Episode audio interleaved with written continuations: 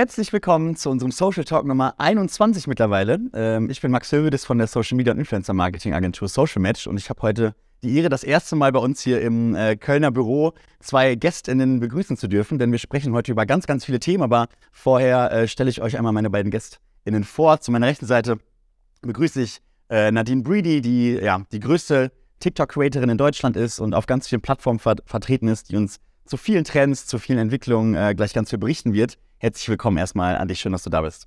Danke, dass ich hier sein darf. Und neben dir ähm, mit Charles Barr ein Gesicht, ähm, den wir schon öfter beim Social Talk hatten. Ähm, für uns ein TikTok und grundsätzlich Gen Z-Experte. Er war schon mal bei einem TikTok-Trend-Update dabei. Ähm, Charles hat schon viele Stationen in seiner ja eigentlich noch Jugendkarriere schon hinter sich gebracht. Er war bei TikTok im Management, ähm, hat eine eigene Agentur mit aufgebaut, arbeitet jetzt auch gerade an vielen verschiedenen Projekten, äh, wo du später mal was drüber erzählen kannst ähm, und wird uns ja auch aus einer technischen Sicht im Vergleich zu Nadine, äh, die eine Creator-Perspektive natürlich reinbringt, zu vielen Fragestellungen und Entwicklungen da äh, zur Seite stehen. Genau, wir haben uns ähm, einige Themen im Vorfeld irgendwie geschnappt, die wir heute besprechen wollen. Das ist zum einen erstmal so ein bisschen ein Gen Z Decoding, ähm, nicht nur Gen Z, wir sprechen auch so ein bisschen natürlich über Generation Alpha oder grundsätzlich die junge Generation, ähm, haben dann ein paar Thesen irgendwie, die wir mal besprechen wollen, mit denen wir aufräumen wollen und ähm, kommen dann immer ein bisschen stärker rein, widersprechen über Social Media Plattformen, was sind da aktuelle Updates, was sind vielleicht die aktuellsten Entwicklungen, äh, die spannend sind und ähm, enden dann ab mit dem ganzen Thema Content Bubbles, Filterblasen. Was hat es da damit auf sich? Äh, Gibt es auch einen Trend auf TikTok, den wir, den wir da, oder einen, einen, einen Feature-Update im Endeffekt, was, was bald kommen wird, was wir besprechen werden. Und runden das Ganze am Ende ab mit ähm, dem Thema Community Building, Community Aufbau und für uns dieses ganze Thema virales Community Management, was für uns als Agentur auch ähm, sehr, sehr spannend aktuell ist. Genau, aber bevor wir mal starten, ähm, ja, frage ich, fange ich erstmal mit der ersten These an, die wir den wir uns immer irgendwie stellen. Und es ist natürlich dann irgendwie, dass die Gen Z gar nicht mehr ohne, äh, ohne Social Media zu erreichen ist oder dass man diese Gen Z eigentlich nur noch über Social Media erreichen kann. Vielleicht die erste Frage mal an dich, Nadine. Ähm, schaust du zum Beispiel überhaupt noch irgendwie lineares Fernsehen oder bist du nur noch auf Social Media aktiv? Gib da mal so ein bisschen vielleicht Einblick in dein Nutzungsverhalten, welche Plattform du so selbst nutzt als, als Userin dann. Also hauptsächlich nutze ich tatsächlich YouTube, danach folgt TikTok und dann Instagram und dann vielleicht irgendwo hinten tatsächlich erst nach Zeitung, Fernsehen.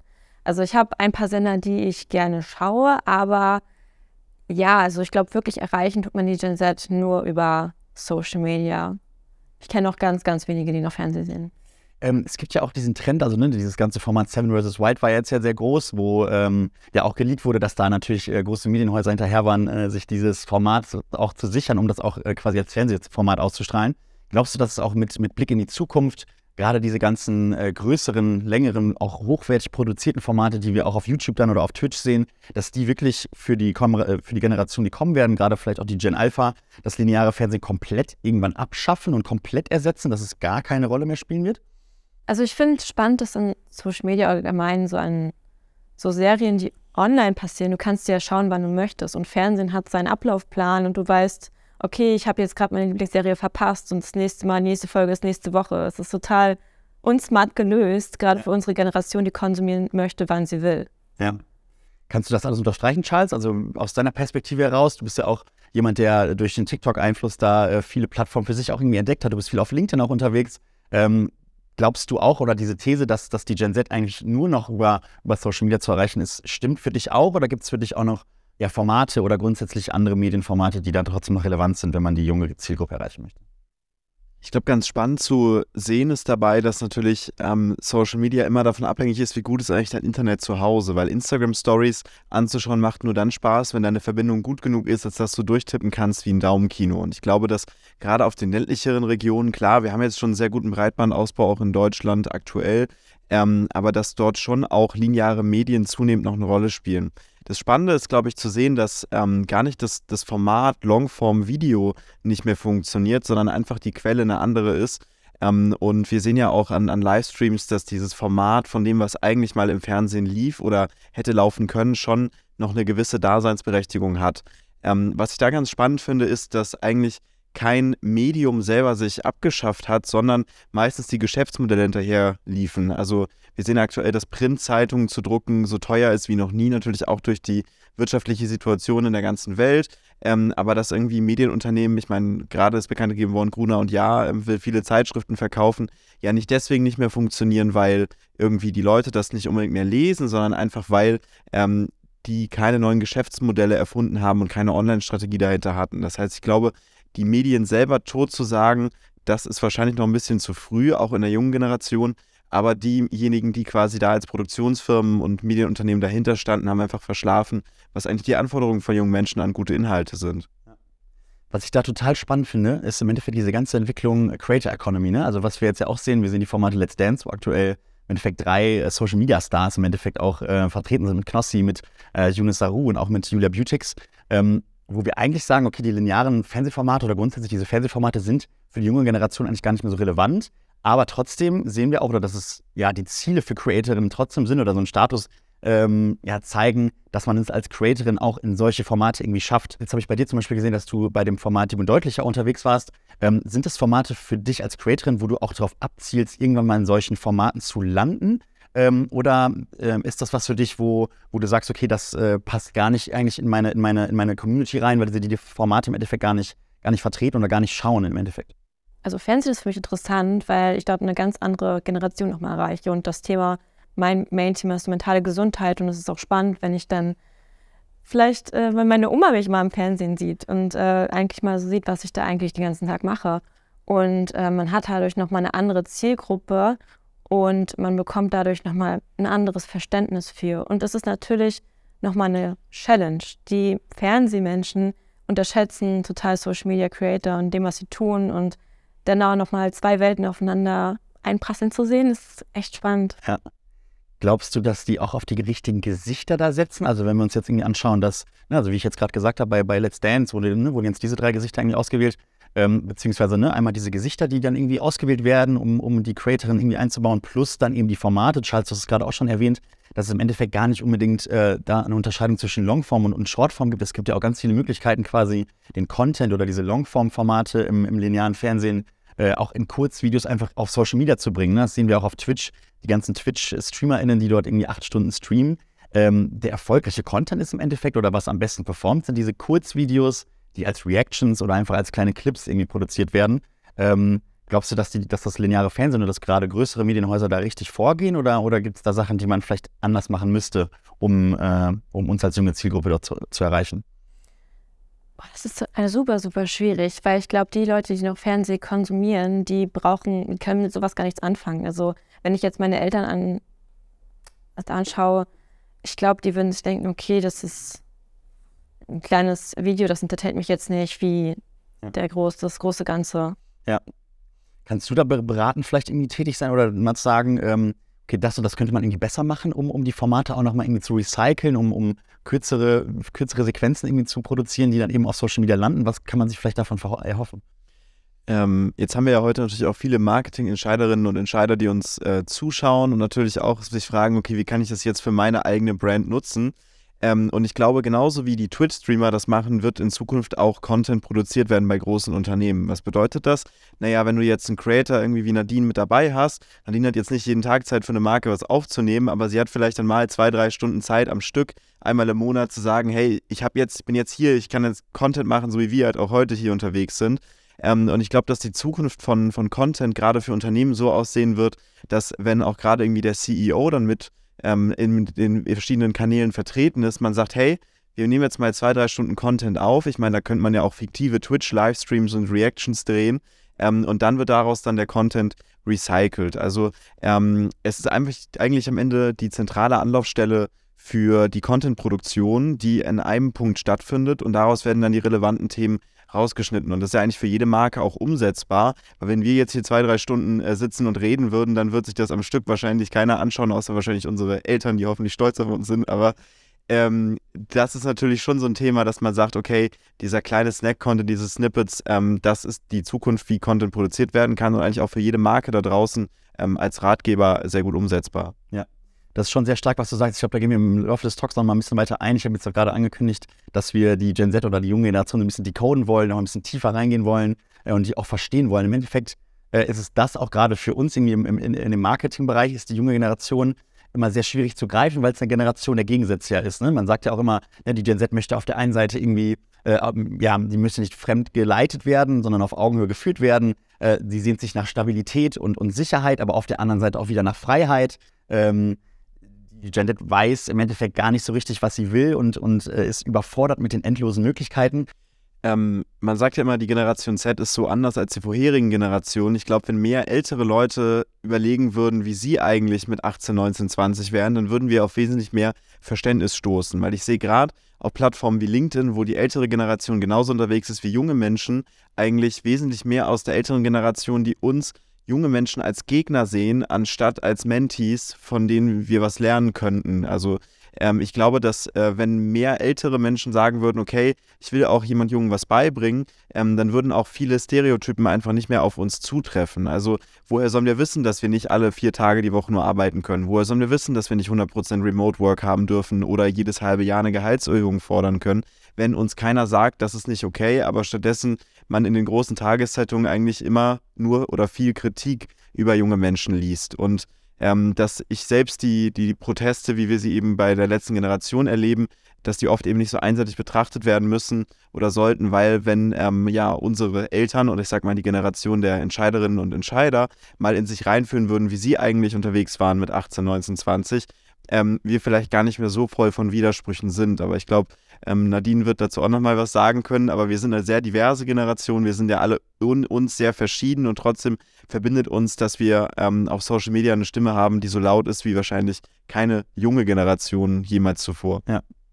Ja, du beschäftigst dich ja viel mit den ganzen Themen auch mentale Gesundheit und ich, also ne, ich glaube zum Beispiel auch, dass die, diese endlosen Möglichkeiten halt im Endeffekt ein bisschen so der Trigger sind und eben der Generation in vielen Punkten eben diese, diese Gegensätze dann wieder einspielen, weil auf der einen Seite kann man natürlich irgendwie alles machen, aber man, es wird dadurch auch sehr viel verlangt natürlich von der Generation und man, man steht unter Druck, man sieht diese perfekte Welt oft irgendwie auch auf Social Media.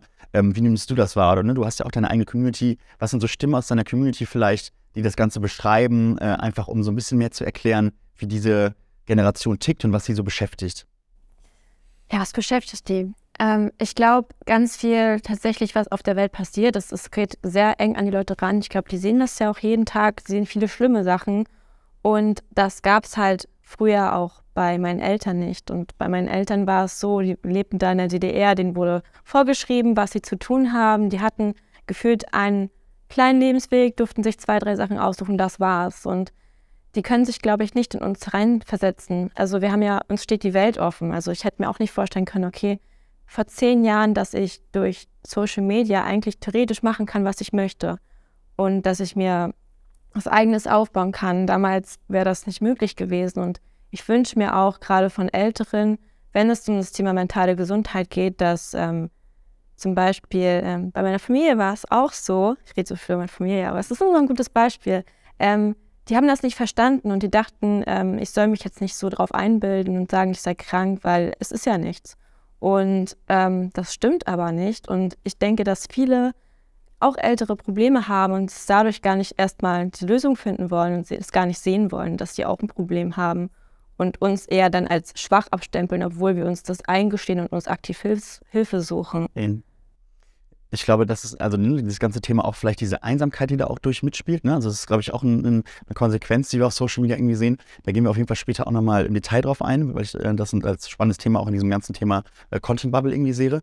Ähm, vielleicht nochmal eine, eine, eine weitere Entwicklung, die auch dieses ganze Thema vielleicht verschärft oder die ähm, diesen, diese Gegensätze der Generation verschärfen, ist, äh, ist dieser, ja, dieser fortschreitende technologische Fortschritt auch. Ne? Also was wir jetzt sehen mit ChatGPT zum Beispiel, ähm, ein immenser Einfluss auf, auf das Schulsystem auch vor allem, immenser Einfluss auch wieder auf, auf Möglichkeiten, ähm, ähm, die Generation jetzt bekommt, ähm, die vieles erleichtert, aber trotzdem auch wieder diesen Druck irgendwo herstellen.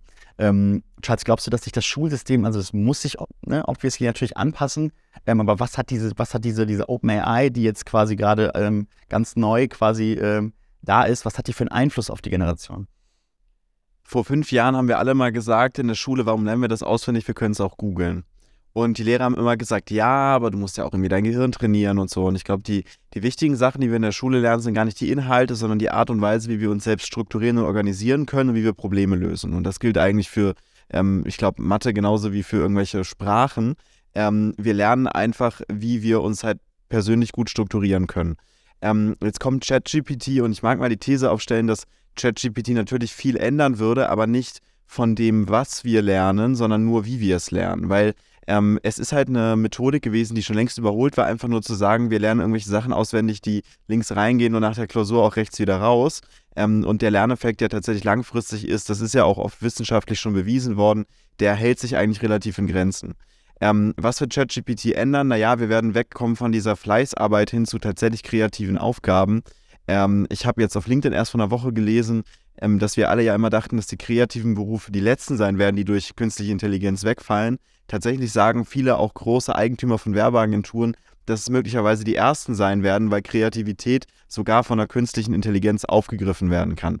Ähm, für die junge Generation, glaube ich, ist es jetzt endlich mal ein Wissensvorsprung, den wir haben, sogar den Lehrerinnen und Lehrern, die immer gesagt haben, ja, hör mal, wir haben das seit 20, 30 Jahren hier so gemacht und warum sollen wir das jetzt ändern?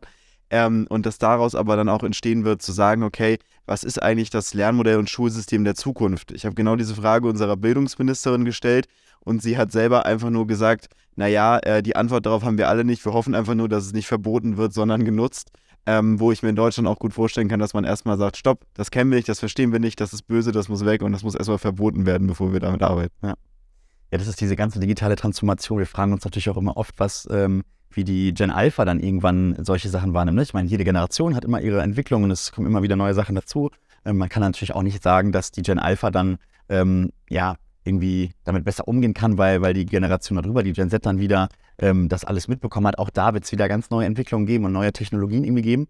Ähm, aber dann, was mich nochmal interessiert, ist dieses, ähm, ne, wir haben ja gerade über diese Gegensätze auch gesprochen oder dass es diese endlosen Möglichkeiten gibt, auch durch Social Media, ähm, vor allem ähm, gerade in einem so jungen Alter, glaubst du, dass auch die, die ganz Jungen, die danach kommen, also, ne, also wirklich die Generation äh, Alpha, die, glaube ich, gerade ne, bei 2010 anfängt, glaube ich, ähm, glaubst du, dass die die gleichen Probleme haben, ähm, ja, vor so, vor so vielen Entscheidungen zu stehen? Oder ist es dann für die vielleicht einfacher, damit umzugehen, weil sie da so reingeboren, also noch stärker reingeboren werden als, ähm, als die Gen Z? Das ist super schwierig zu beantworten. Also ich stelle mir auch gerade irgendwie die Frage, wie äh, das sein soll, weil auch ganz viele junge Menschen ja auch jetzt Influencern werden wollen und die das halt als Main-Ding sehen. Wenn man online ist, sieht man ja auch hauptsächlich nur Influencer und ja. mir dann irgendwie der Gedanke umschwebt, okay, was wird aus den handwerklichen Berufen? Und ähm, vielleicht wollen dann viele auch zu, zu sehr das Gleiche, weil sie dann nicht mehr diese anderen kreativen Möglichkeiten sehen. Ja wie zum Beispiel Content Bubbles, dass ja. man dann da so reinrutscht und sagt, okay, ich muss Social Media Creator werden, obwohl es viele andere schöne Berufe gibt. Ich glaube, du, du kriegst ja super viel Direktnachrichten auch von jungen Menschen. Was sind denn so gerade von den Jüngeren die größten Sorgen, die sie umtreibt oder wo sie am meisten auch dir zu schreiben oder du Kommentare zu geschickt bekommst? Äh, bei mir ist es mehr so Mobbing oder auch Schule oder ähm, Selbstzweifel. Das ist ein ganz großes Thema. Weil ich meine, aus Social Media bekommt man ja auch die ganze Zeit oft eine perfekte Welt, perfekte Menschen. Überall sind Filter. Also ist auch vieles Äußere tatsächlich ja. auch das Thema. Ich glaube, das ist ein ganz guter Übergang zu diesem, zu diesem Plattformthema, wo wir vielleicht auch hinwollen, weil dieser authentische Content auf dem Vormarsch ist. Ne? Also das, was wir, diese, diese perfekte Welt, die wir überall sehen ähm, und Sachen, die irgendwie einem versprochen werden, auch durch diese Markenkommunikation, die es früher gab oder grundsätzlich, was einem, was einem auf Social Media quasi entgegengebracht wurde, ähm, wird von der Generation jetzt eher in ja, mehr Authentizität, mehr Nahbarkeit irgendwie geschaffen. Und da kommt diese App Be Real vielleicht auch ins Spiel, also dieser Hype, den es um Be Real irgendwie gibt. Ähm, und der im Vergleich steht zu dieser Einsamkeit, vielleicht auch auf Instagram, ähm, ist eine Entwicklung, glaube ich, die sehr spannend ist. Ähm, und da wäre so ein bisschen meine Frage jetzt, ob ähm, ja diese Authentizität, also wie, wie du zum Beispiel auch Be Real zum Beispiel wahrnimmst oder grundsätzlich authentischere Content Pieces, die, die eben auf die Generation dann äh, ja, eintrudeln, sage ich mal.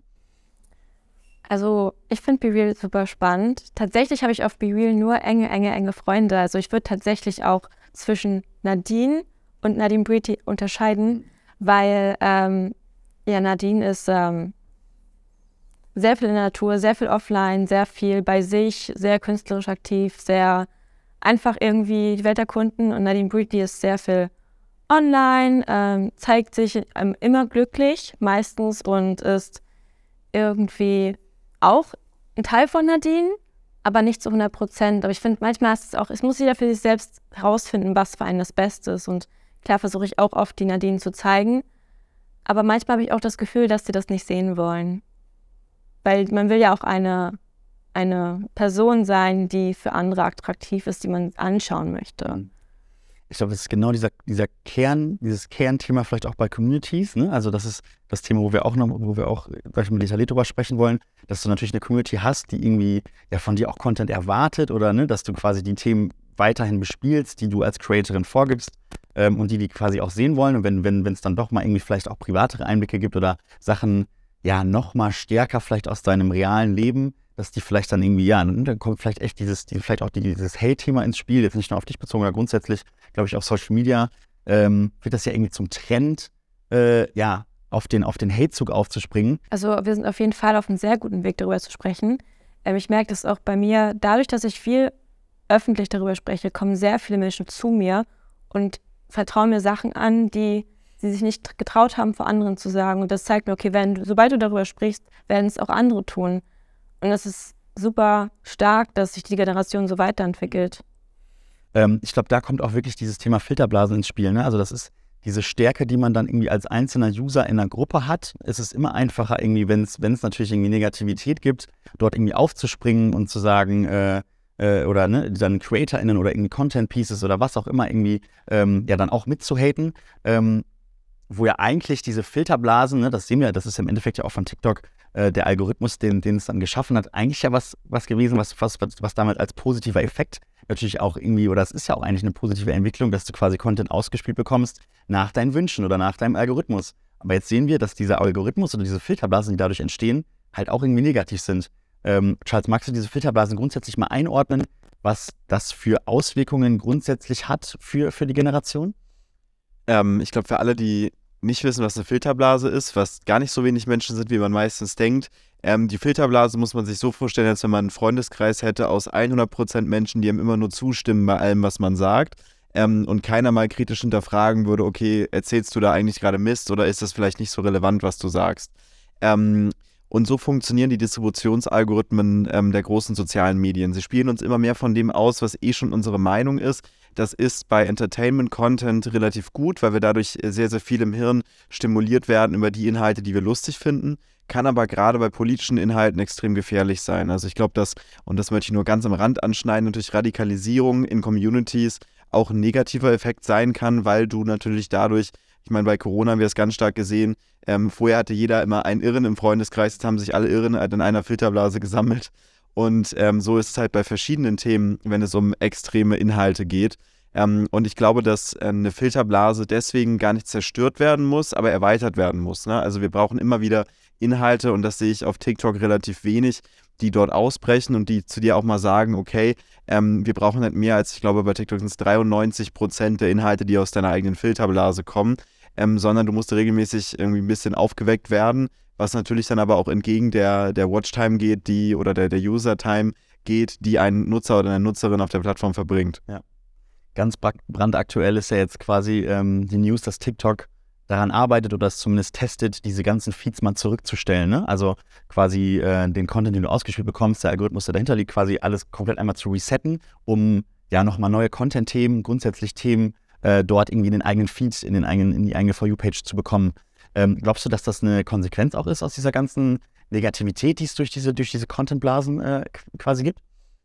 Also wir haben in den letzten 18 Monaten, glaube ich, super stark gesehen, dass eine Filterblase halt nicht immer nur eine Aufwärtsspirale ist, sondern genauso auch eine Abwärtsspirale sein kann, weil ähm, jemand, der vielleicht ähm, eine mentale Gesundheit hat, die, die nicht immer nur 100% positiv ist oder vielleicht auch viel mit Themen kämpft, wie zum Beispiel Essstörungen oder Selbstverletzungen, ähm, der bekommt diese Themen in seinem Feed hochgespült, was grundsätzlich erstmal nicht dramatisch ist. Aber ähm, es bekommen natürlich nur diejenigen mehr Content dazu ausgespielt, die sowieso für diese Themen anfällig sind und dann Zeit auf den Videos verbringen, sodass ein Algorithmus gar nicht differenzieren kann, ist das Video oder das Content-Piece, was ich gerade ausgespielt bekomme, was ich anschaue, eigentlich für mich ähm, tatsächlich gesund oder nicht. Und ähm, TikTok hat sich deswegen auch dazu entschieden, ich glaube seit knapp äh, Ende letzten Jahres, eine Funktion zu testen, bei der man seinen For You-Feed zurücksetzen kann. Was ist die Konsequenz daraus? Naja, ähm, die Demokratie des Content Graphes, die ja TikTok immer pflegt und zu sagen, hey, ähm, es werden nicht Creator nach oben gespült, sondern halt coole Videos, ähm, die führt dazu, dass vielleicht dadurch nochmal wieder eine neue Generation an Creatorinnen und Creatoren kommen kann. Ich meine, die, die Gen Alpha ist jetzt gerade 13 Jahre alt geworden gefühlt. Ähm, da könnten schon die ersten auf TikTok mit Inhalten ähm, nach oben kommen. Und vielleicht sind dann wieder Plätze in unserem For You-Feed frei für noch mehr großartige neue Creatorinnen und Creatoren. Andererseits bin ich mir sicher, dass äh, auch die Inhalte von Nadine und äh, Co. da noch, nach wie vor eine große Relevanz haben und ähm, gerade auch mit ernsthaften Themen und auch mentalen Problemen ähm, großen Einfluss haben werden. Charles, du hast jetzt gerade sehr technisch natürlich erstmal erklärt, okay, was sind überhaupt Filterblasen, was, was haben die für eine Bedeutung? Was mich jetzt nochmal stark interessiert, also wir sind ja noch bei diesem ganzen Thema Decoding Gen Z und ähm, Content Bubbles und, und Filterblasen. Nadine, ähm, glaubst du, es gibt überhaupt so eine, so eine Wahrnehmung und so ein Bewusstsein von zum Beispiel auch deinen FollowerInnen für diese Content-Blasen? Also ist denen bewusst auf TikTok zum Beispiel, dass sie immer wieder den gleichen Content dort ausgespielt bekommen?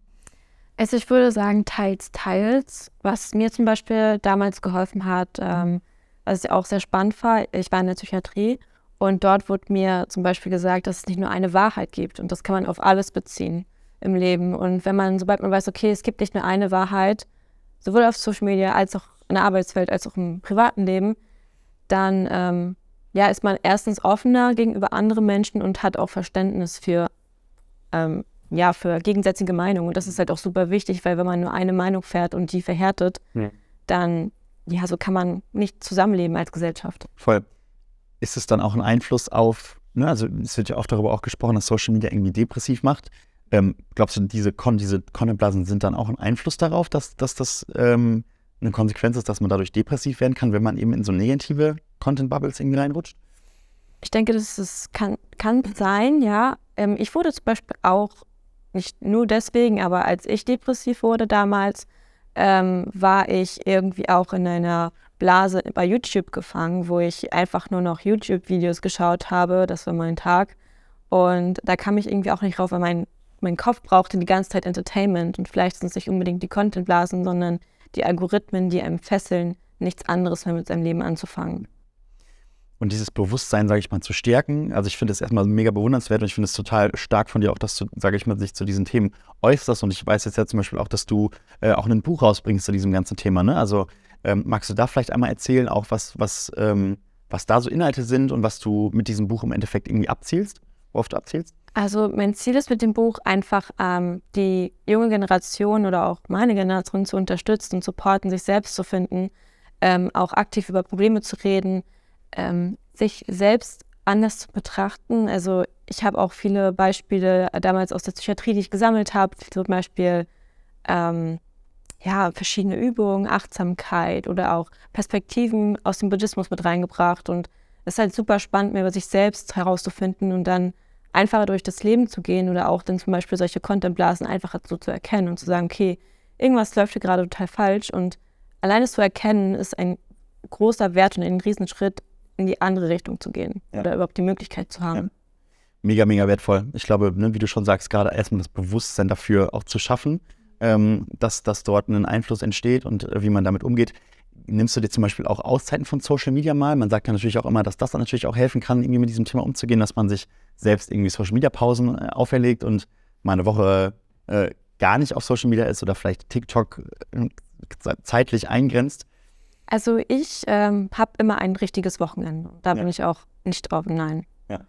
Das finde ich super wichtig. Ich habe mir auch, äh, bin auch also dabei, mir Arbeitszeiten einzuführen und tatsächlich auch nur auf TikTok dann zu scrollen, wenn ich aktiv Content-Ideen suche. Also nicht um mein eigenes Entertainment da jetzt irgendwie zu bekommen. Ja, magst du vielleicht einen kurzen Teaser auch nochmal für alle ZuhörerInnen und alle ZuschauerInnen äh, setzen, wann dein Buch rauskommt? Also es kommt am 31. März raus. Das ist schon sehr, sehr bald. Und tatsächlich habe ich es noch gerade schon mit. Es ist noch nicht draußen. Ich habe zwei Bücher jetzt davon.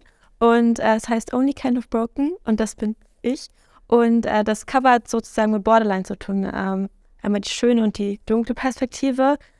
Aber man ist halt ein bisschen gebrochen und wenn man will, dann kann man aus seinem Leben sehr viel noch rausholen. Mega, mega spannend. Also klare Empfehlung an alle ZuschauerInnen. Äh, 31. März. Ähm, ja, Schlag dazu. Ich glaube, das wird ein sehr, sehr wertvolles Piece. Ein Thema, was sich was ich da, glaube ich, jetzt ganz gut anschließt, ist das Thema Communities, ne? weil wir da auch wieder zwei Seiten haben. Ne? Auf der einen Seite haben wir gerade gesagt, dass, dass Contentblasen äh, oder dass grundsätzlich der, die Intention von TikTok natürlich damals auch eigentlich eine positive war, ne? dass du quasi all deine Wünsche und all deine, deine, deine Content-Bedürfnisse und das, was du ausgespielt werden, äh, ausgespielt bekommen möchtest, dort irgendwie ausgespielt bekommst. Und dementsprechend natürlich in, so in, in diese Content-Blasen, worüber, worüber wir jetzt gerade schon länger äh, gesprochen haben, reinwächst. Und das ist dann im Endeffekt ja auch so ein bisschen, da entsteht ja auch eine Community im Endeffekt irgendwie raus, ne?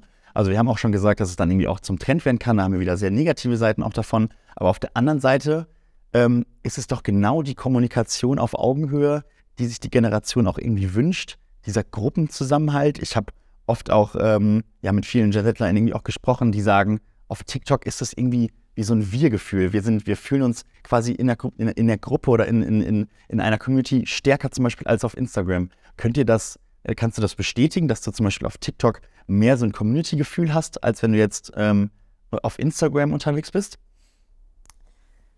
Ähm, würde ich bestätigen, ja. Aber auf TikTok ist es ja auch so, dass äh, deine Videos manchmal gar nicht in der Community ausgespielt werden. Ja. Und deswegen ist es irgendwie auch ein bisschen Glücksspiel für mich. Gerade ähm, wenn dann mein Video nicht performt, ist halt dann, okay, gut, dann wurde es dir nicht angezeigt. Deswegen finde ich dann YouTube eher in Anführungsstrichen wegen Algorithmus besser, weil das Video wird nicht nur für eine kurze Zeit ausgestrahlt, sondern jahrelang. Und ähm, meiner Community angezeigt, als auch neuen meiner Community dann. Ja. Und es ist im Endeffekt für euch CreatorInnen oder grundsätzlich auch für Marken, ne? wir haben ja immer viele Marken auch als ZuschauerInnen, immer das Ziel, sich eine starke Community aufzubauen. Ähm, Charles, für dich mal als Frage auch, ist, wir haben einen, so ein Überangebot an Content auf Social Media. Die Plattformen werden immer gleicher, da sprechen wir später auch noch kurz drüber. Ähm, wie schafft man es dann überhaupt noch, diese Community ähm, ja, nachhaltig und auch langfristig aufzubauen und zu binden? Ähm, aus diesem ganzen Content-Dilemma oder diesem ganzen Überangebot heraus. Vor allem als Marke, meine ich jetzt, ne? Ja, man muss natürlich sagen, ich glaube, das Zugehörigkeitsgefühl war bisher in keiner Generation so groß wie, wie bei uns. Also ich meine, Fridays for Future ähm, ist ja auch nicht nur deswegen erfolgreich, weil sie ähm, besonders stark Interessen vertreten, sondern auch, weil man als Mitglied dort irgendwie teilhat oder teilhaben kann von etwas ähm, und eben sich auch als Teil dessen fühlt, als Teil dieser Community. Und ich glaube, gerade für Marken ist halt wichtig zu sehen, okay, wie tief möchte ich eigentlich in eine bestehende Community eines Creators oder einer Creatorin eben mit reingehen, weil ähm, du bist dann natürlich auch Teil von diesem, sage ich mal, Ecosystem. Und da musst du als Marke natürlich auch die gleichen Werte haben wie der Creator oder die Creatorin und ähm, dich eben auch darauf einlassen, dass es auch sein kann, dass du dort sehr ehrliches Feedback bekommst. Ähm, natürlich, wenn du dich jetzt einer Community anschließt oder als Marke selber eine aufbaust, hast du die große Chance, dass du natürlich sehr, sehr, sehr passgenau deine Zielgruppe erreichst. Andererseits ähm, bist du ja oft so gesehen dann schon bei deinen Bestandskundinnen und Kunden. Das bedeutet, du kannst gar nicht mehr so stark expandieren, weil innerhalb einer Community haben natürlich alle innen drin das Zugehörigkeitsgefühl, aber wer ähm, quasi dort auf der anderen Seite in Anführungszeichen der Mauer steht, der weiß gar nicht, was da drin passiert. Und deswegen glaube ich, können Marken vor allem daraus lernen zu sagen, hey, wenn wir unsere Kunden binden wollen, dann macht es total Sinn, zum Beispiel auch so einen Discord-Kanal mit aufzubauen, wo man eben auch dann sehr, sehr stark mit seinen Kundinnen und Kunden in Kontakt steht. Ähm, aber ich glaube, ähm, die wenigsten Marken haben es tatsächlich geschafft, eine Core-Community aufzubauen. Also da vor allem auch dann mit der Community an Creatorinnen und Creatoren zusammenzuarbeiten, ist eine riesige Chance und ähm, wo ich auch nach wie vor das Thema Influencer-Marketing als super relevant ansehe da können wir die Frage, glaube ich, direkt weiterstellen. Also du hast gerade dieses ehrliche Feedback vor allem oder diese, diese, diese, direkte, diese direkte Reaktion, die da gefordert wird von der Generation angesprochen. Ähm, wie ist es für dich? Du hast natürlich ähm, ja, Communities auf verschiedenen Plattformen. Ich, Im Endeffekt ist es deine Community, die sich auf verschiedenen Plattformen verfolgt. Ähm, wie, wie, schaffst du es, diese Community zu halten, immer wieder ja, mit dem Content oder mit, mit, der, mit der Art und Weise zu bespielen, die dort gewünscht ist? Gehst du da oft in den Austausch mit denen? Ähm, machst du Livestreams oder, oder, oder wie, wie ähm, gehst du quasi in den Dialog mit deiner Community? Ähm, also was mir die Jahre gezeigt hat, ist, dass man einfach sehr, sehr fleißig sein muss. Man muss jeden Tag aktiv sein, ähm, viel vorproduzieren und viel posten und ähm, auch in den Kommentaren aktiv sein und auch nahbar sein und ähm, auch interagieren. Klar bin ich jetzt nicht die Person, die gerne live streamt, aber ähm, tatsächlich kann man auch eine gute Community aufbauen, also aufbauen ähm, durch kurze Videos, wie zum Beispiel auf YouTube ist mir das extrem aufgefallen, wie stark die Leute dort sind, obwohl sie teilweise, wenn ich mal deutsche Videos poste, gar nicht verstehen, was ich da sage und sie trotzdem das feiern und sich einfach darüber freuen, mich zu sehen. Und es ist super, super spannend, wie verschieden die Menschen auf den verschiedenen Plattformen interagieren. Glaubst du, es gibt eine unterschiedliche Wertigkeit von den Communities auf den einzelnen Plattformen? Also, dass zum Beispiel eine Twitch-Community wertvoller oder stärker ist als jetzt ähm, eine TikTok-Community? Also, ich frage das vor allem, weil wir, weil wir natürlich irgendwie sehen, dass auf Twitch herrscht so eine enge Verbundenheit zwischen den StreamerInnen und der Community. Ne? Also da gibt es ja auch diese Donations, ne? da werden, da wird, wird quasi gespendet. Es gibt die Subscriptions, wo du, du 5 Euro quasi im Endeffekt dafür zahlst, um, um, um deinen Streamer oder deine Streamerin äh, dort zu sehen. Glaubst du, dass Twitch da irgendwie von der Verbundenheit mit der Community anders ist als, als TikTok oder Instagram? Gibt es da Unterschiede auf den Plattformen? Also ich mache keinen Twitch, aber ich glaube ja, dass äh, die, die Bindung ist da ganz anders. Mhm. Ähm, weil, wie gesagt, auf TikTok äh, weißt du manchmal gar nicht, welches Video ausgespielt wird. Und ich glaube, wenn du halt wirklich so straight acht Stunden mit deiner Community interagierst, ist es nochmal ein ganz anderes Level. Ja. Was eine ganz, ganz spannende oder also eine Lieblingsentwicklung von mir im Endeffekt ist dieses ganze Thema virales Community Management. Ne? Also, wenn wir das Ganze jetzt auch nochmal auf Marken beziehen, ähm, hinzugehen und mit organischen Kommentaren im Endeffekt, ne? also äh, äh, budgettechnisch sehr, sehr, sehr, sehr unten, unten gehalten, weil, kein, weil, weil, man, weil man kein Paid macht, sondern einfach nur die Sprache der Zielgruppe spricht, auf Trends aufspringt ähm, und quasi ja, den Humor in, in den Kommentarspalten rauskitzelt. Eine mega, mega spannende Entwicklung. Ähm, wir als Agentur arbeiten zum Beispiel mit, mit, äh, mit Play the Hype zusammen und haben jetzt am Beispiel Orangina zuletzt einen, einen Kommentar äh, gemacht, wo, ähm, wo wir 80.000 Likes äh, auf, auf den Kommentaren bekommen haben das ist natürlich auch irgendwie eine, eine, eine Maßnahme, die du, glaube ich, greifen kannst, um dir deine Community oder um in der Generation zu Love Friend zu werden, wenn, wenn, die, wenn die Generation irgendwie sieht, wow, äh, hier sind Marken auch irgendwie in den Kommentarspalten und, und ja, verhalten sich schon irgendwie eher wie CreatorInnen, ne? Also ähm, bekommst du das auch mit? Wie, was hältst du von dieser ganzen, äh, von dieser ganzen Marketingdisziplin, die ja gerade losgetreten wird, die immer größer wird? Also, wo mir das extrem aufgefallen ist, ist bei Essence. Ähm, die haben ja auch einen eigenen TikTok-Kanal, der sehr erfolgreich ist, wo die manchmal Trends machen, wo sich jeder Normale denkt, haben sie jetzt nicht wirklich getan. Und es ist ultra witzig, dass sich diese Marken nicht allzu ernst nehmen und auch mit Trends laufen. Und das würde ich mir von vielen Brands auch wünschen, dass sie auch teilweise Creator vertrauen, ja. diesen Trend zu tun, auch wenn er im ersten Moment vielleicht für ältere Menschen ein bisschen albern wirkt. Aber das feiert die neue Generation. Voll. Schatz, warum ist das so stark? Also wie erklärst du dir das? Warum, warum ähm, kommt das so gut an bei der, bei der Zielgruppe? Also gerade auch meiner, in meiner Zeit, gerade auch in meiner Zeit bei TikTok habe ich natürlich gelernt, dass ähm, Marken immer so wie Creator und Creatorin auf der Plattform agieren sollten. Also ich glaube, Ryanair und Duolingo kennt mittlerweile jeder, aber auch aus Deutschland gibt es äh, auch mit der Deutschen Bahn zum Beispiel ja auch zahlreiche gute Beispiele für Kanäle, ähm, wo Humor und auch Ironie einfach eine der Key-Elemente sind, wenn es darum geht, auch als Marke nativ aufgenommen zu werden. Ich glaube, jedes Unternehmen muss sich TikTok vorstellen wie so eine Familie und wenn du dann irgendwie der, der, der böse Onkel bist, der da keinen Spaß versteht und immer nur sagt, ich muss leise sein, wir müssen alle leise sein, weil einer braucht hier den Mittagsschlaf, dann, ähm, dann wirst du da nicht so nativ aufgenommen oder wirst du beim nächsten Mal nicht mehr eingeladen. Und wenn du als Unternehmen es aber schaffst, halt genau auf diese Trends eben aufzugreifen, ohne sie falsch zu verstehen. Wir haben jetzt gestern Abend uns ein Beispiel angeguckt, das ich jetzt hier nie nennen kann, aber ähm, was auch da ähm, offensichtlich ein Ja, aber Nein war ähm, äh, dann muss man natürlich auch gucken, okay, wo sind eigentlich das Unternehmen meine Möglichkeiten? Gerade beim viralen Community Management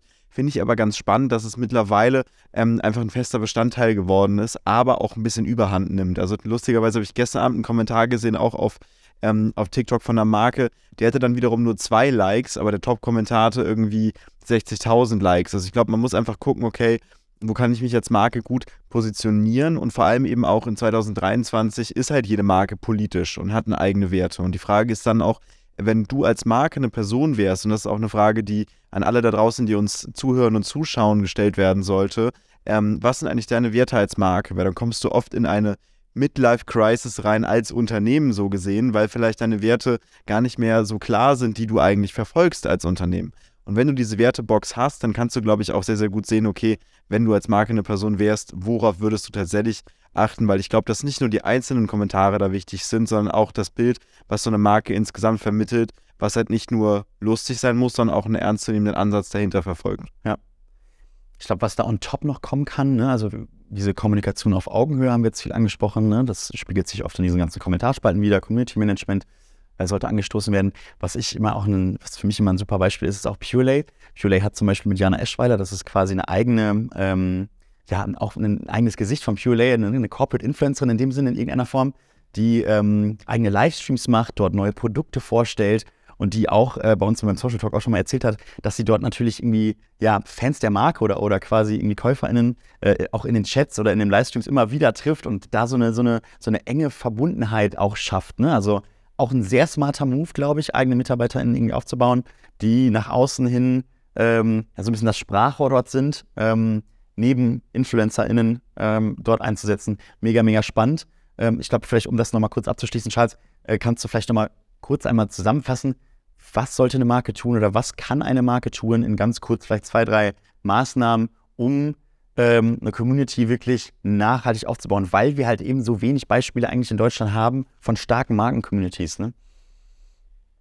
Ich glaube, gerade TikTok ist nicht der Kanal, wo du dich äh, Samstagabends beim Feiern filmst, sondern TikTok ist der Kanal, wenn du Sonntagmorgens verkatert aufwachst und die Innenkamera auf deinem Handy aufmachst. Das ist so aus meiner Sicht so der ehrlichste Moment, den man erlebt. Ähm, und das ist ein Moment, äh, den eine Marke auch für sich selber finden muss. Also nicht nur immer anspruchsvoll und perfekt zu sein, sondern eben auch mal die Momente zu teilen, wo vielleicht auch intern etwas gerade nicht ganz so gut läuft weil die Community wird dir total dankbar sein, wenn du halt genauso ehrlich damit umgehst. Also in erster Linie halt zu gucken, okay, die Perfektion der Werbemaßnahmen ist nicht mehr das, was die Menschen da draußen interessiert. In zweiter Linie die eigene Markenidentität zu finden und zu sagen, hey, was sind denn unsere vier, fünf Kernwerte, die sich daraus ergeben? Und dann im dritten Schritt natürlich einfach aktiv zu sein und sich auch aktiv Rückmeldungen einzuholen. Und hey, ähm, da seid ihr natürlich die richtigen Ansprechpartner, wenn es auch darum geht, natürlich Wachstum durch Kampagnen voranzutreiben. Ich glaube, darüber hinaus ist es auch immer gut, halt mal die eigenen ähm, Kinder, Geschwister, Familie, Freunde, Bekannten, wie auch immer, zu fragen und zu sagen, hey, würdest du diesen Kommentar eigentlich selber als Person gerade posten oder machen wir uns da als Marke irgendwie lächerlich? Weil natürlich ist da eine sehr feine Linie dazwischen, aber ich sehe großes Potenzial, dass mehr ähm, Unternehmen wie Creatorinnen und Creator auch noch auf den verschiedenen Plattformen agieren können und eine Community aufbauen. Ich glaube, sehr, sehr wertvoller Ratschlag an, äh, gerade an Marken. Ähm, mit dem Thema will ich das ganze Thema Communities auch ein bisschen abschließen. Äh, wir haben jetzt den letzten Themenblock, ähm, den ich irgendwie nochmal reinschmeißen möchte, und das sind grundsätzlich die ganzen Social Media Plattformen. Ähm, was da gerade vielleicht so los ist, wir können die alle einzeln mal vielleicht ein bisschen kurz mal durchgehen, ähm, weil ja, es gibt viele Feature-Updates Feature, äh, äh, und die alle darauf einzahlen, dass im Endeffekt die Plattformen immer, immer gleicher werden. Ähm, und das macht das Ganze natürlich irgendwie immer schwieriger. Okay, wo, auf welchen Plattformen erreiche ich jetzt meine Zielgruppe irgendwie am besten? Weil ja, Features äh, gleichen sich an, Plattformen gleichen sich an. Äh, trotzdem haben wir trotzdem auf den Plattformen immer wieder äh, Unterschiede in den, in den Eigenschaften der Communities irgendwo auch. Ähm, erste Frage vielleicht auch mal, dann, dann greifen uns mal die ersten drei großen Plattformen, Instagram, YouTube, TikTok. Ähm, Nadine, für dich als Creatorin, was ist für dich so deine, die Plattform, wo du dich am wohlsten fühlst oder die du, die du ähm, ja, am, am stärksten irgendwie verfolgst, die du, die du am meisten nutzt, die dir vielleicht auch am besten irgendwie ankommt? Ähm, ich würde tatsächlich als erstes YouTube sagen, wo ich damit erst neu angefangen habe mit Shorts. Ähm, Edel TikTok im ersten Moment sehr doll, aber ich liebe an Shorts, dass man vorplanen kann, man nicht den Trends hinterherlaufen muss und die Videos monatelang, jahrelang angezeigt werden. Ähm, das macht irgendwie was mit mir kopfmäßig, das nimmt einem viel mehr Last ab und ist entspannter. TikTok mag ich gerne, weil gerade deswegen die Trends irgendwie auch cool sind. Es gibt coole Filter, die man benutzen kann. Man kann sehr kreativ sein, was man auf YouTube auch kann. Aber irgendwie wird bei TikTok nochmal die Kreativität extrem rausgekitzelt. Und ja, Instagram mochte ich eigentlich auch sehr gerne, aber momentan geht es irgendwie in so eine Schiene, dass es der Community nicht mehr richtig angezeigt wird oder den ver verkehrten Personen angezeigt wird und man sich nicht mehr kreativ ausleben kann, wie ich es mir wünschen würde. Das ist, ne, da, da, beschreibst du schon direkt dieses Plattform-Battle in irgendeiner Form, ne? Ähm, Charles, welche Plattform hat er für dich? Also man kann ja, man kann ja schwer sagen, irgendwie die Nase vorn, aber welche Plattform ist für dich irgendwie die, die innovativste oder welche wird vielleicht auch in diesem Jahr die stärkste Entwicklung wieder nehmen? Ähm, wenn ich eins gelernt habe, auch aus meinen Gesprächen mit Leuten aus der Tech-Branche in Silicon Valley, ist es immer, dass man eigentlich am liebsten keine Prognosen abgeben sollte, weil sie in allermeisten Fällen eh nicht zutreffen oder sich keiner mehr daran erinnert. Ähm, ich glaube, dass YouTube tatsächlich das größte Wachstumspotenzial für Marken hat, weil einfach die Dichte an Creatorinnen und Creatoren noch nicht so groß ist wie auf den anderen Plattformen. Das bedeutet, die Nutzer- und Nutzerinnenzahlen wachsen an. Es kommen mehr Leute auf die Plattform, die sich Inhalte anschauen, aber es kommen nicht parallel dazu so viel mehr Creatorinnen und Creator mit drauf, sodass du halt eine große Chance hast, gerade als Unternehmen auch gesehen zu werden, wenn du eben dich aktiv in diese Community mit einbindest. Ähm, Wagner Pizza ist ein gutes Beispiel, die machen wirklich ähm, super viel Content auch über Shorts und kriegen damit regelmäßig organisch sechsstellige Videoabrufe.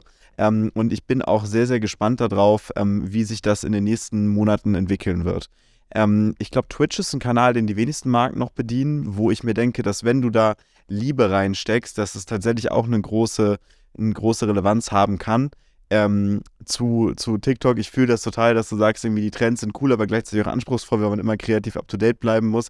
Ich habe immer in meiner Zeit bei TikTok gesagt und das sage ich auch heute noch, TikTok ist ein Kanal, der auch eine Seele hat und ich glaube, so muss man ihn auch ähm, behandeln. TikTok auch als Kanal natürlich irgendwie jetzt, ne, bei den ganz großen Plattformen der Kanal, der ähm, das stärkste Wachstum natürlich irgendwie in den letzten Jahren irgendwie auch gemacht hat. Ähm, und viele haben natürlich immer da, also man hat sich vor allem natürlich irgendwie mal Instagram und, und Instagram und TikTok dort angeschaut, wie, ne, es gab viele Features, die von, von, von TikTok nach Instagram umgeschiftet wurden oder, oder auch anders geklaut wurden. Ähm, und wie ihr jetzt beide auch schon bestätigt habt, für euch beide war jetzt YouTube im Endeffekt die Plattform, die, ja, wo ihr so ein bisschen am stärksten Wachstum seht oder wo ich am wohlsten fühlt und wo es ja auch, ich glaube auch vor allem wegen diesem, ne, du hast die Shorts, du hast aber trotzdem auch Long-Videos oder das Long-Format als klassisches Format. Ähm, wo ich darauf hinaus will, ist, ist, ist Instagram eher. Wir haben auf Instagram im Endeffekt im letzten Jahr, in 2022, so viele neue Marschrouten gesehen, so viele neue Entwicklungen, die irgendwie auch durch, ne, durch Adam Mosseri dann äh, angekündigt wurden. Ne? Also zwischendurch wollten sie auf einmal ähm, auch im Endeffekt zur gleichen Unterhaltungsplattform werden wie TikTok, haben den Vollfokus auf Reels gesetzt, haben irgendwie gesehen, okay, das wird alles vielleicht irgendwie zugleich. Jetzt rudern sie wieder so ein bisschen zurück und sagen, okay, wir wollen eigentlich wieder auf unsere alte Stärke zurückkommen, auf, auf Bildcontent gehen, natürlich trotzdem Reels dabei pushen, ähm, aber wie, ja, wie nimmst du diese Entwicklung von Instagram wahr? Ist das alles gerade so ein bisschen so eine, so eine wahllose Identitätskrise, dass die noch nicht so richtig wissen, wie sie sich ausrichten sollen? Ähm, oder ist das vielleicht auch eine positive Entwicklung, weil sie sich gerade ja, jetzt wiederfinden und vielleicht wirklich zur alten Stärke irgendwie zurückfinden? Instagram verfolgt ja in den letzten Monaten, wie du ja schon gesagt hast, dieses Motto Remember where you came from. Und ich glaube, das ist auch total wichtig. Aber das Problem ist, ähm, TikTok hat eine Sache in den Algorithmen und Feeds der Menschen geändert. Und zwar ähm, sind wir auf Instagram gegangen, immer mit der Intention, Content zu sehen von den Menschen, die wir kennen. Das heißt, wir waren zu Beginn gar nicht darauf eingestellt, sonderlich viel neuen Content zu sehen. Und ich habe auch einige Freunde, die viel Zeit auf dem Discover-Feed verbringen. Aber es ist ja nicht zu vergleichen mit TikTok, wo du ja die App öffnest und du gehst davon aus, Menschen zu sehen, die du einfach nicht kennst, weil sie coolen Content produzieren. Und ich glaube, Instagram hat ein bisschen verschlafen zu merken, dass die Menschen halt wegen ihren Freundinnen und Freunden auf der Plattform sind und nicht wegen random Content in erster Linie. Und ähm, da diese radikale Entwicklung durchzupushen, was ja erst ihr Ziel war, nämlich einfach immer mehr und mehr Content dir auszuspielen mit den Empfehlungen im Feed, aber auch dem Reels-Tab und Discover und Co., die du nicht kennst, ähm, um damit künstlich die Watchtime zu steigern. Ich glaube, das war einfach eine sehr ungesunde Entwicklung. Und ähm, Instagram persönlich, aus meiner Sicht, ist einfach völlig überladen als App. Die hatten zwischenzeitlich fünf verschiedene Videoformate. Jetzt haben sie es alles wieder in, in eins gepackt, Gott sei Dank. Ähm, aber ich glaube, sie müssen einfach wieder dazu kommen, zum Beispiel zu sagen, hey, wir bringen den chronologischen Feed zurück. Also ich glaube, irgendwie sowas zu machen, womit du sicherstellen könntest, dass du wieder den Content von deinen Freundinnen und Freunden siehst, könnte zwangsläufig dazu führen, dass die App tatsächlich nochmal ein Revival bekommt. Ansonsten bleiben wir aufs Metaverse sehr gespannt. Ja, ich würde es lieben mit dem chronologischen Feed. Ähm, zuletzt haben wir auch dieses neue Feature äh, Instagram Notes gesehen, wo, als ich das das erste Mal irgendwie gesehen habe, dachte ich mir, meine erste Intention oder mein, mein erster Gedanke war irgendwie, dass das so vom, vom Flair so ein bisschen ist wie, wie die Captions bei Be Real. Also eigentlich ein sehr smarter Move, weil genau das, was du auch im Endeffekt gerade gesagt hast, dass die ein bisschen vergessen haben, dass dieser Freundescharakter oder eben diese Nahbarkeit zu deinen engsten Leuten eigentlich dort verloren gegangen ist. Ähm, dachte ich irgendwie, dass die durch die Notes vielleicht wiederkommen können, weil du natürlich irgendwie nur von deinen, von deinen Freunden dann diese Notes siehst zwar ohne Bild, ne? Nicht so cool wie auf Be Real, aber zumindest irgendwie mal so ein kurzes, lustiges, in, in, der, in der Art und Weise auf Augenhöhe äh, und humormäßig äh, Update geben kannst, äh, das zu nutzen. Jetzt irgendwie nach, ne? Anfang, Februar, Anfang Februar wurde das, glaube ich, eingeführt. Jetzt sehe ich immer weniger Leute irgendwie das nutzen. Ähm, Nadine, bei dir habe ich zum Beispiel gesehen, dass du es zwischendurch mal benutzt hast immer wieder. Was hältst du davon? Glaubst du, das ist auch ein Feature vielleicht irgendwie was, was, was ähm, vom, ja, vom Sinn her äh, auf was Richtiges abzielt, vielleicht aber falsch umgesetzt ist irgendwie, was vielleicht, ne? oder was hältst du davon? Ich wusste gar nicht, was ich damit machen sollte am Anfang. Ja. Und jetzt äh, nutze ich es eigentlich nur, meinen Standort zu teilen, damit die Leute ja. wissen, dass ich hier bin. Ja. Ich, ich kann damit noch nicht so viel. Ja, ich habe, also, ja, bei mir ist das ähnlich. Ich habe es nicht mal. Ich habe bis heute diese Notes-Funktion nicht. Und bei anderen Funktionen ist es so, dass du sagst, okay, gut, kannst halt keine 60 Sekunden Stories aufnehmen, halb so schlimm, aber hier verpasse ich halt wirklich was. Ich habe es einfach immer noch nicht. Ja, aber du verpasst Ja. Ja, aber gut, es ist schon, ich meine, also es kann ja schon sein, dass irgendwie, ich meine, wenn man da relevante Sachen reinpostet, dann bleibt ja einfach der Zugang verwehrt. Also äh, auf jeden Fall Ansage an Instagram an der Stelle. Ich möchte bitte auch mal diese Funktion zumindest in meinem Leben mal testen. Ähm, aber ich finde, ähm, ich meine, wenn das eine Marke machen würde, wäre es wiederum cool, weil deine Marke würde, würde es schaffen, in einen Feed reinzukommen, bei dem sonst deine Freunde drin sind. Genauso wie wenn eine Marke Be Real richtig verstanden hätte, ähm, sie auch dort ähm, eine große Relevanz hat, wobei das eher schwierig ist, weil natürlich die Anzahl der Freundinnen und Freunde dort begrenzt sind. Ja, ich glaube, bei Be Real ist vor allem dann auch irgendwie der, der Punkt, dass, dass, dass das eigentliche Kernfeature irgendwie auch verloren geht, wenn, ne, wenn sie sich für Marken auch öffnen, geht natürlich diese, diese Nahbarkeit oder ne, also quasi diese Realness äh, der App irgendwie auch verloren. Ähm, ja, eine Frage, die ich ja auch irgendwie noch stehen habe, die, die mir irgendwie schon länger irgendwie unter, den, äh, unter dem Nagel brennt, ist das Thema Snapchat. Wir haben im letzten Jahr mal eine, eine, eine Marktforschung gemacht, eine exklusive, ähm, unseren Partner Play the Hype, wo wir mal abgefragt haben, welche, ähm, auf welche Social Media Plattform könnte die Gen Z, also das ist dann wirklich nur die Gen Z gewesen, ähm, am wenigsten verzichten. Und da war Snapchat die Plattform, äh, die da als erstes genannt wurde. Ist Snapchat noch ein, also Snapchat noch ein Ding? Ich nutze es zum Beispiel irgendwie gar nicht mehr. Dann nutzt du noch Snapchat, bekommst du irgendwie durch deine Follower irgendwie mit, ob, ob das Snapchat noch ein Ding ist. Ähm, ja. Also bei meinen Followern, nein. Ja. Bei mir, ich habe es seit zwei Jahren gelöscht, weil ich finde so viele Features einfach nervig, wenn ich dann nochmal so alte Freundschaften sehe, die sind vergangen sind vor vier Jahren. Ja. Oder mir irgendwelche random Leute. Also ich fand das Thema äh, Dickpics da ganz eklig und widerlich und deswegen dachte ich, okay, ich will das einfach nicht sehen und wozu brauche ich diese App? Ja. Äh, genau, das war nämlich auch meine Wahrnehmung, dass das Snapchat da irgendwie total am Boden verliert, weil ähm, ne, früher das mit den Flammen natürlich irgendwie so ein Kernfeature war, aber das, glaube ich, im Endeffekt irgendwie verloren gegangen ist. Ähm, Charles, du warst, glaube ich, letztes Jahr auch noch in, in, in New York bei, bei Snap äh, vor Ort. Wurde dir da irgendwie was Spannendes erzählt, was die irgendwie vorhaben jetzt in diesem Jahr? Gibt es da irgendwie vielleicht was, worauf man irgendwie auch als Marke irgendwie hoffen kann? Irgendwie neue Lenses, irgendwie irgendwas Cooles? Ähm, ich glaube, Snapchat ist ein Kanal, den wir zumindest für die Person-zu-Person-Kommunikation in der Durchdringung der Gen Z ein bisschen unterschätzen. Also ich persönlich habe auch wenig Freunde, die das noch aktiv nutzen, aber ich sehe immer noch sehr viele Stories und wenn wir uns mal den US-Markt anschauen, ähm, die gleichen Creator und Creatorinnen, die dort vor fünf Jahren schon ihre Snapchat-Stories gemacht haben, die machen sie auch bis heute.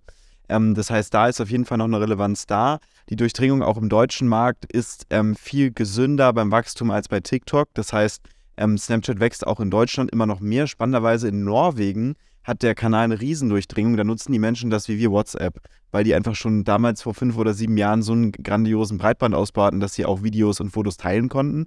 Das war bei uns dann eher schwierig, beziehungsweise ist es ja bis heute noch in, in, in vielen, ich sag mal, dunklen Flecken dieses Landes.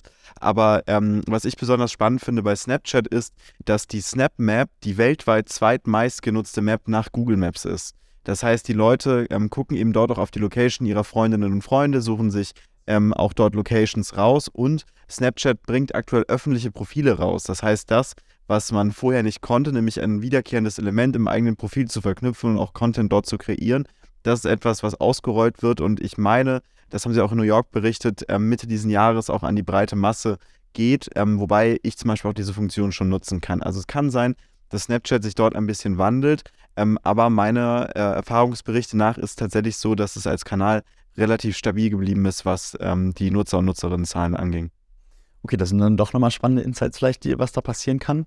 Äh, ich glaube, das sollte man auf dem Schirm haben. Aber ja, ich glaube, im Endeffekt äh, hängt es davon ab, wie die junge Generation, vielleicht auch die danach folgt, äh, diese App irgendwie nutzen wird.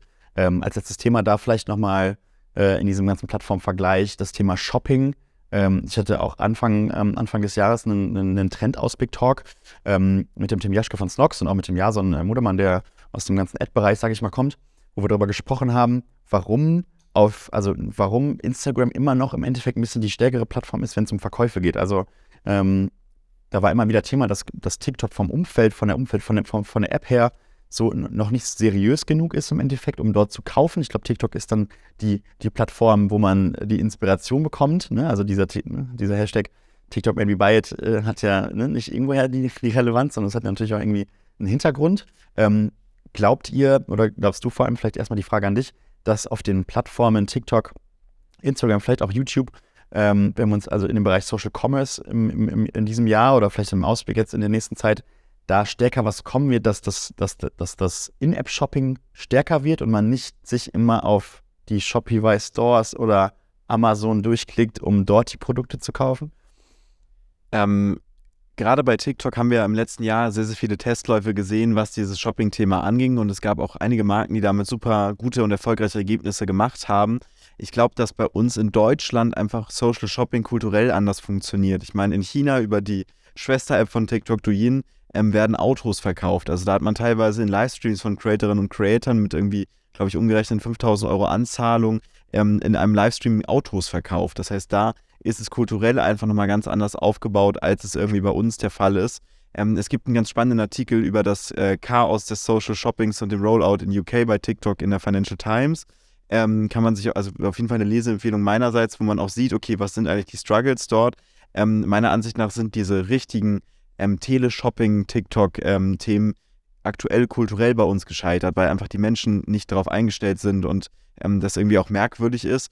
Hm, ich glaube aber, dass eine Marke schon unmittelbar mit Sales profitieren kann, wenn sie es halt richtig aufbaut. Aber das Problem ist, die meisten Marken gehen erst in die Kommunikation, wenn ihr Produkt fertig ist. Dabei müssen sie die Creator einfach so früh einbauen, dass sie schon in der Produktentwicklung mit denen sprechen und sagen, hey, ist das eigentlich relevant für euch oder nicht? Weil dann man auch wirklich in die Community reinfühlen kann, was eigentlich gerade die Anforderungen der Nutzerinnen und Nutzer sind. Ja. Ja, ich glaube, das sind einfach, ne, wie du schon sagst, technische, kulturelle Unterschiede, ne, gerade im Vergleich zu Asien. Ähm, natürlich auch noch die Frage an dich. Also lässt du dich wirklich auch nur inspirieren auf, auf, auf TikTok oder Instagram oder hast du auch schon mal auf den Apps irgendwie äh, ja, Käufe getätigt, beziehungsweise ne, ist es ja im Endeffekt äh, dann auf Instagram teilweise nur möglich. Ähm, was, spiel, was spielen diese Plattformen für eine Rolle für dich, wenn du wirklich irgendwie Produkte kaufst oder landest du im Endeffekt eh am Ende wieder dann bei Amazon oder bei den großen äh, Händlern, um dort dann irgendwie ähm, ja, die Trendprodukte zu kaufen?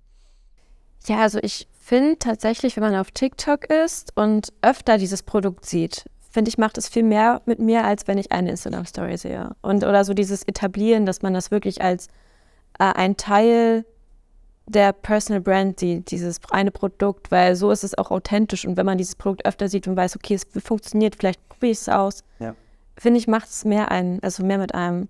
Ja. Und ich persönlich, also irgendwie kann ich, kann ich mit diesen Features und Shopping-Tools auf TikTok als auch auf Instagram irgendwie nicht umgehen. Ja. Aber im Endeffekt ist es ja schon mal, ne, das erste, was du gesagt hast, ist ja schon mal irgendwie auch ein Appell vielleicht an Marken, äh, auf TikTok mal zu starten und dort äh, ja, Kommunikation auf Augenhöhe zu betreiben. Deswegen meine letzte Frage, und dann sind wir auch am Ende äh, von dem 21. Social Talk heute, an euch beide jeweils nochmal getrennt. Ähm, als erstes an dich, Charles. Ähm, fass doch nochmal zusammen. Das ist natürlich jetzt eine Frage, da kannst du ausholen, da kannst du theoretisch wahrscheinlich 10 oder 15 Tipps oder ne, Appelle irgendwie an Marken richten. Ähm, wie kann man als Marke im, im, im Jahr 2023 das Social Game für sich noch komplett ownen und wie kann man da komplett durchstarten? Was muss man beachten? Was sind vielleicht Hacks, Tipps, die du da vielleicht unseren Marken, die wir äh, in der Zuschauerschaft ja haben, an die Hand geben? Ähm, ich glaube, im Grundsatz muss man sagen, Unternehmen ruinieren jeden Social-Media-Kanal. Punkt. Also ist einfach so. Es kommt ein Kanal raus, wir nutzen den privat alle, dann kommen die Monetarisierungsmöglichkeiten und wir ramponieren jeden Kanal zwangsläufig runter. Ähm, die Marken, die jetzt erst dort mit dabei sind, das sind die, die am Ende gewinnen, weil die wirklich so früh dabei sind, dass sie entweder organisch riesige Reichweite erzielen, aber andererseits auch eine super Chance haben, sich langfristig dort zu etablieren. Das heißt, ich kann nur jedem Unternehmen raten, ähm, entwickelt mal für euch so ein eigenes Markenrad. Das ist eine, wissenschaftliche Basis, die ich sehr, sehr viel einsetze, auch in meinen Workshops, ähm, wo du einen Kernwert in der Mitte hast und vier Werte, die dich ausmachen drumherum. Und aus diesen vier Werten, die dich als Unternehmen ausmachen, baust du dann die Formate, die für die verschiedenen Plattformen passen. Weil so kommst du quasi von der Kommunikation von innen nach außen. Und ich glaube, jede Marke, die in 2023 ähm, noch nicht Influencer-Marketing betreibt, die sollte das ähm, auf jeden Fall umsetzen. Da seid ihr ja über alle Plattformen hinweg auf jeden Fall auch die richtigen Ansprechpartner. Ähm, aber grundsätzlich ähm, würde ich mir auch von den Unternehmen wünschen und den, den Menschen, die dort sitzen, dass äh, sie halt auch junge Leute damit an die Hand nehmen, weil sie können auch gerade bei Kommunikation ja viel von, von uns lernen, sage ich mal, und uns weniger als Gegner sehen, mehr als, äh, als Mentees ähm, und am Ende eben auch äh, nicht alleine über eine Zukunft entscheiden, die vielleicht gar nicht mehr ihre ist. Period. Also ja, im Endeffekt genau auf den Punkt getroffen, glaube ich. Ich glaube, sehr, sehr spannend. Die natürlich auch an dich nochmal die Frage ähm, aus der Creator-In-Perspektive. Ähm, was würdest du Marken empfehlen im Jahr 2023, was diese ganze Zusammenarbeit auch mit Creatoren angeht? Ich glaube, dass das sehr, sehr wichtig sein kann, um eben erfolgreich äh, ja, Kampagnen zu fahren. Ne? Also ich würde mir wünschen, dass sie äh, gerade auch schon größeren Creatoren, die schon lange im Business sind, mehr vertrauen und halt auch sie mit mehr einbeziehen. Also bei mir läuft das ab, ich bekomme ein Briefing und dann mal los. Und es gibt so viele Sachen und Möglichkeiten, die für mich als Creator auch teilweise ja keinen Sinn machen, wie zum Beispiel Hashtags in Instagram Stories. Oder ähm, wo ich mich auch frage, okay, das ist total unnötig, warum muss ich das jetzt nochmal die Content-Schleife, warum muss ich das jetzt nochmal filmen? Es macht überhaupt gar keinen Sinn.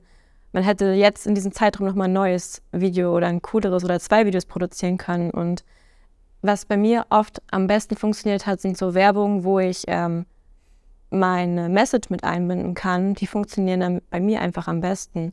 Oder halt auch so wirklich Produkte, die immer wiederkehren in dem Content, weil so sieht man es einmal, man hat vielleicht eine kurze Verbindung oder man sieht dieses Produkt einmal im Monat oder zweimal im Monat in den Videos authentisch, weil ich sie wirklich benutze und das macht natürlich mit den Zuschauern was, wie zum Beispiel bei Essence. Ähm, ich habe teilweise auch eine Essence-Community und die lieben diese Essence-Videos, auch wenn es sehr sehr viele Produkte, man sieht, okay, das ist gerade wirklich eine Werbung, aber die freuen sich einfach über dieses Video, weil sie sich mit dieser Marke identifizieren können. Ja. Und das ist super wichtig. Ja.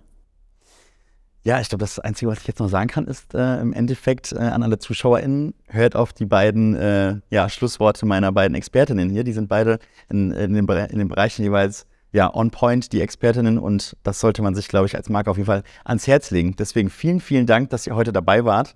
Ähm, großes, großes Dankeschön. Ich hatte eine sehr schöne, schöne Atmosphäre hier bei uns im Büro. Ich sage natürlich auch Danke an alle ZuschauerInnen. Ähm, das war der 21. Social Talk. Ähm, und ich hoffe, dass wir ja auch hier in dieser Atmosphäre, in unserem Setup hier im Büro, ähm, ja auch noch weitere Social Talks in Zukunft sehen werden. Ihr werdet das Ganze auch als, als Podcast jetzt äh, zur Verfügung haben. Ähm, und ich sage bis bald. Bleibt ständig mutig auf den Social-Plattformen. Bis bald.